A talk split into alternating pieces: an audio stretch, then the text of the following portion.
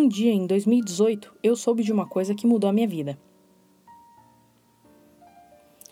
Olá para vocês que curtem podcast e para os que, que nem eu, são novos nessa mídia sensacional. Eu sou a Estela e esse é o primeiro episódio do Sensivelmente, um podcast sobre síndromes, condições psicológicas, depressão, ansiedade e principalmente sobre neurodiversidade.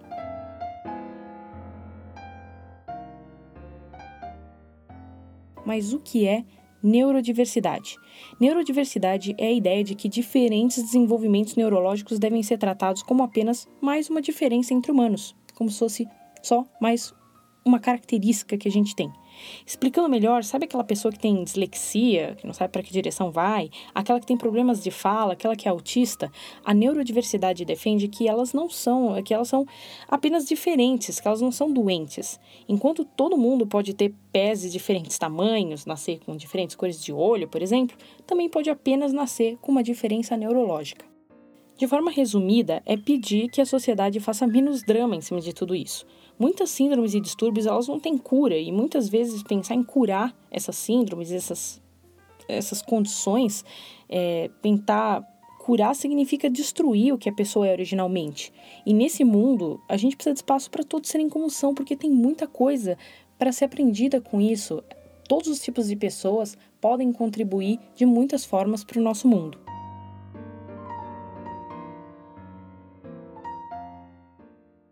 Dentre os assuntos da neurodiversidade, um dos mais discutidos é o autismo, e é justamente sobre ele que a gente vai discutir na maior parte dos episódios aqui no Sensivelmente. Autismo é um espectro, um espectro bem amplo, e dentro dele cabem infinitas variações. Um autista não é nunca igual ao outro. Existem aqueles que não falam, os que não andam, os que são inteligentíssimos em algo e têm dificuldade em outra coisa, e existem aqueles que passam ao seu lado na rua e você nunca vai saber que é autista. Em 2018, eu tive o meu diagnóstico oficial de Asperger, um tipo de autismo, depois de muitos meses tentando conseguir a confirmação. Mas a verdade é que as minhas anotações pessoais têm questionamentos sobre isso desde 2013. Ou seja, eu estou pensando nisso há mais de 5 anos. Eu tenho 33 anos, eu fui diagnosticada tardiamente e passei por muita coisa até chegar nisso. A coisa fica ainda um pouco mais sensível, fica um pouco mais diferente quando a gente está falando sobre o diagnóstico de Asperger em mulheres.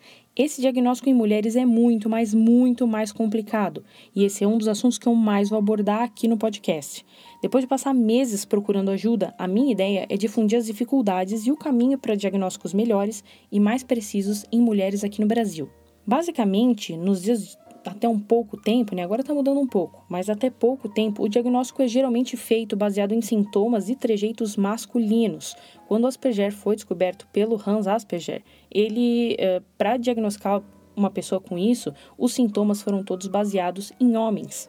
Só que mulheres possuem diferenças sutis, mas essenciais, que acabam passando desapercebidas no meio disso tudo. Então, antigamente, a gente acreditava que a proporção de autistas homens para autistas mulheres era de 5 para 1. E hoje pode estar em 1 para 1 o diagnóstico entre homens e mulheres para você ver como isso é diferente e como passou-se aí um tempo, né? Pesquisadores acreditam que pode haver uma geração toda perdida, toda uma geração de mulheres que passaram todos esses anos sem qualquer diagnóstico ou ajuda, simplesmente por não se encaixarem no diagnóstico baseado em homens. Então, meu objetivo aqui é conscientizar mais pessoas a obterem o seu diagnóstico, sejam homens ou mulheres, mas principalmente mulheres cujo caminho é bem mais difícil.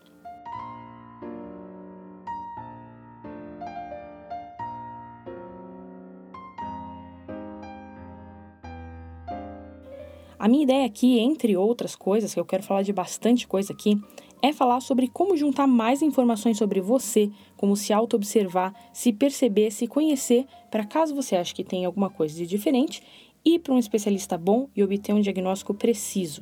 E também falar um pouco do autismo em si, como eu funciono, como eu enxergo a vida de um jeito que nem todo mundo entende.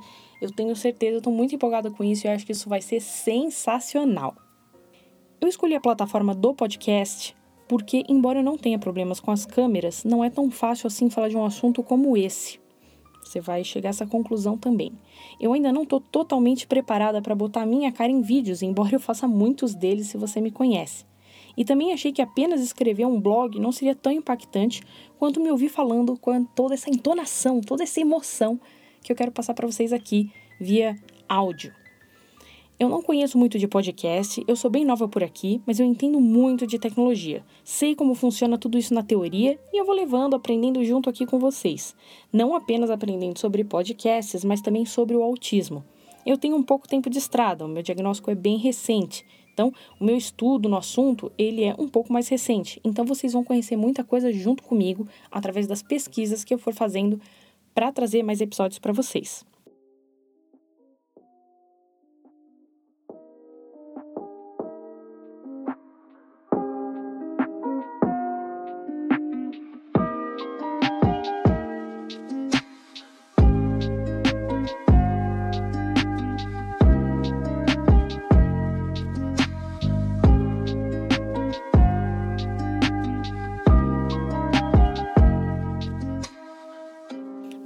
História? Eu sou quase a. Né, eu sou a quase típica nerd tentando se encaixar no mundo. E encaixar, você vai perceber como eu percebi, é um termo que se usa muito entre autistas, porque é exatamente o que a gente tenta fazer todos os dias. De uma forma mais extensa, eu vou contar minha história em um outro dia, num outro episódio, mas de forma resumida, eu era essa nerd, era zoada, tinha poucos amigos e pagava mico por não entender algumas coisas, mesmo sendo muito inteligente. Nunca gostei muito de festa, odeio balada, música alta, multidão. A minha paixão é realmente ficar em casa. Mesmo que seja para fazer limpeza, mesmo que seja para ficar lendo, jogar videogame, assistir TV. Eu tenho, alguns dos que me conhecem né, vão saber que eu tenho interesse especial por tecnologia. Eu adoro escrever e eu fiz dessas duas coisas a minha profissão.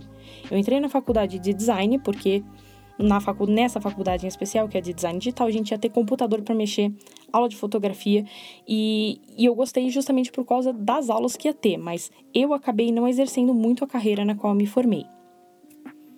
Eu nunca sofri de forma pesada por causa dessa minha condição, mas desde o começo da adolescência eu achava que eu tinha alguma coisa diferente, porque parecia que eu realmente não me encaixava nas coisas, parecia que eu não era normal.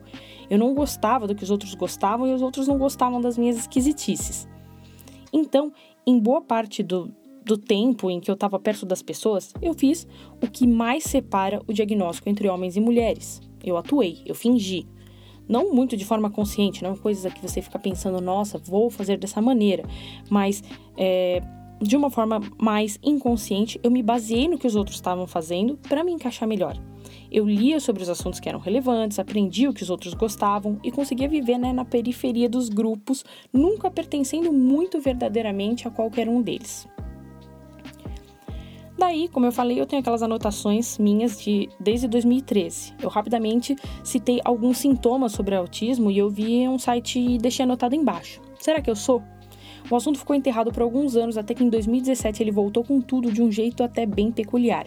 Ficou um pouco abandonado até 2018, quando eu realmente caí de cabeça em livro, artigo, estudos, grupos e atrás de médico, eu me convencia cada vez mais de que eu podia ser Asperger e, para minha sorte, eu tive total apoio do meu marido. Isso foi muito legal. Então, finalmente, quando eu consegui o diagnóstico oficial, isso para mim era o que faltava para começar o projeto desse podcast. Apesar de o diagnóstico oficial não ter mudado nada em mim fisicamente falando, eu não passei a tomar mais remédio, nem menos remédio, fazer mais coisas ou menos coisas. Eu precisava dele para ter certeza que eu estava falando com propriedade para vocês. Eu precisava muito desse, desse diagnóstico e quando eu recebi, eu realmente tive uma sensação indescritível de emoção, liberdade, autoestima por acreditar mais em mim mesma. É tanta coisa que é difícil lembrar todas as sensações incríveis que eu tive quando isso aconteceu. Eu passei perrengues por causa do diagnóstico. Eu ainda passo, ainda quero descobrir muitas coisas e eu geralmente me sinto mais útil e melhor compartilhando as informações que eu vou pegando e não guardando elas só para mim. Não foi um começo simples, nunca é fácil, mas eu acho que eu tive mais sorte do que muita gente. Então eu já tinha conhecido os Asperger e depois que eu passei a ler mais a respeito, eu começo a olhar em volta de mim e começo a suspeitar que muita gente em volta de mim é Asperger também, mas eu fico achando que é muita coisa da minha cabeça. Mas será que um Asperger não tem uma família com muitos membros Asperger? Será que um Asperger não acaba atraindo para perto de si pessoas que tenham ao menos alguns trejeitos? Eu acredito que isso sim possa acontecer. Quase todos os dias eu questiono meu diagnóstico, apesar de eu ter um diagnóstico oficial de uma doutora especialista no assunto. Não porque eu não goste do meu diagnóstico, eu adoro ele, mas às vezes eu penso que eu não posso estar em um grupo tão especial. Não pode ser que eu seja mesmo assim diferente. Eu devo ser uma pessoa normal, não pode ser. Mas eu acabo me convencendo praticamente todos os dias de novo, quase todos os dias, de que eu tô nesse grupo sim. Muita gente me questionou sobre estar tá querendo loucamente um rótulo para me marcar. Membro da família, médico, mas tipo, quem não quer, né? Na sociedade a gente fala, ah, não tenha rótulos, não crie rótulos, tire rótulos, mas uh, a gente sempre quer ser diferente, sempre quer se sobressair, mas quem não se sente mais confortável pertencendo a algo? Eu não sou a pessoa mais atípica que você vai conhecer, ou que você pode conhecer, mas o meu comportamento, o meu modo de pensar peculiares fizeram com que muita gente se afastasse ou que nem chegasse perto, fez com que eu fosse isolada até algumas vezes. E aí, quando chega essa oportunidade de pertencer, de saber que você não é anormal, que tem mais gente como você, como não ficar feliz com isso? Eu sei que existem pessoas no espectro que não têm a mesma independência que eu, que depende dos pais ainda adultos, que passam por problemas muito mais sérios, que têm comorbidades muito mais tensas. Mas no caso do Asperger, nessa parte do espectro em que eu tô, é um alívio saber que tá tudo bem ser você, que não é um problema, que você não merece ser isolada. Desde que eu tive o diagnóstico oficial, eu tenho aprendido a me aceitar melhor, a entender algumas coisas, né, que eu sempre considerei como falhas, como anomalias, como na verdade sendo só eu, sendo apenas mais uma pessoa Asperger, sendo mais uma pessoa. E sim, eu acho isso bem legal. Eu tenho várias coisas que me trazem problemas, infelizmente, mas é, que, me, que inclusive me fazem perder oportunidades, mas eu também tenho detalhes meus que me fazem sentir especial, né? Na maior parte do tempo eu acho sensacional enxergar o mundo da minha forma única. Eu acho incrível eu não gostar das mesmas coisas que a maioria das pessoas, enxergar as próprias pessoas de forma diferente. Eu posso ter problemas, né, para distinguir direita de esquerda, né, infelizmente, mas eu consigo enxergar detalhes que as pessoas não conseguem.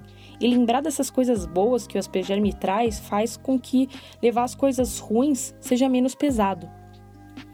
Mas também não dá para dizer que eu sou a pessoa perfeita, obviamente, né? Que atingiu a iluminação, compreende tudo. Eu tenho também os meus dias ruins, dizem que eu questiono meu valor no mundo, dizem que eu amaldiçoo minha dificuldade de socialização, quando eu perco algo que eu considero especial por causa desses obstáculos que eu tenho.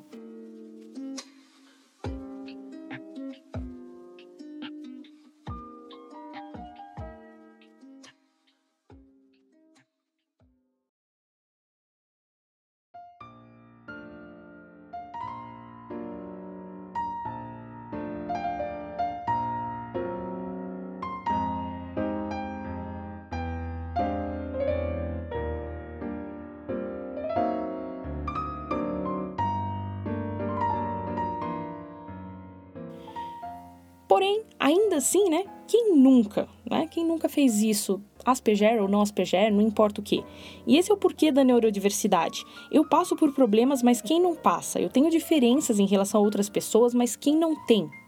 Traços físicos, gostar ou não de coentro, demorar mais ou menos para começar a falar, ter facilidade ou dificuldade com matemática, nada disso é tão diferente, mas ao mesmo tempo é todo mundo único, todo mundo especial. Todo mundo. E é sobre isso, neurodiversidade, que eu espero falar bastante. Eu espero fazer com que você, seja neurotípico, neurodiverso, curioso, conheça mais sobre essas coisas, pense a respeito e olhe o mundo à sua volta com mais camadas de informação. Eu não espero que os episódios sejam muito compridos, né? Não sei se tem como escrever roteiros tão longos assim, pelo menos da minha parte. Eu peço desculpa por qualquer problema no áudio, já que esse é o meu primeiro podcast e esse é o primeiro episódio desse primeiro podcast. Então algumas coisas podem não ir tão bem logo no começo, mas eu prometo que eu tô aprendendo como mexer nisso aqui e vai, me, vai melhorando a cada dia. E olha que legal, você sempre pode escrever para cá. Assim eu posso saber o que você está pensando e o que você achou. Você pode enviar o seu depoimento, dúvidas e certezas, pensamentos, que você achar interessante.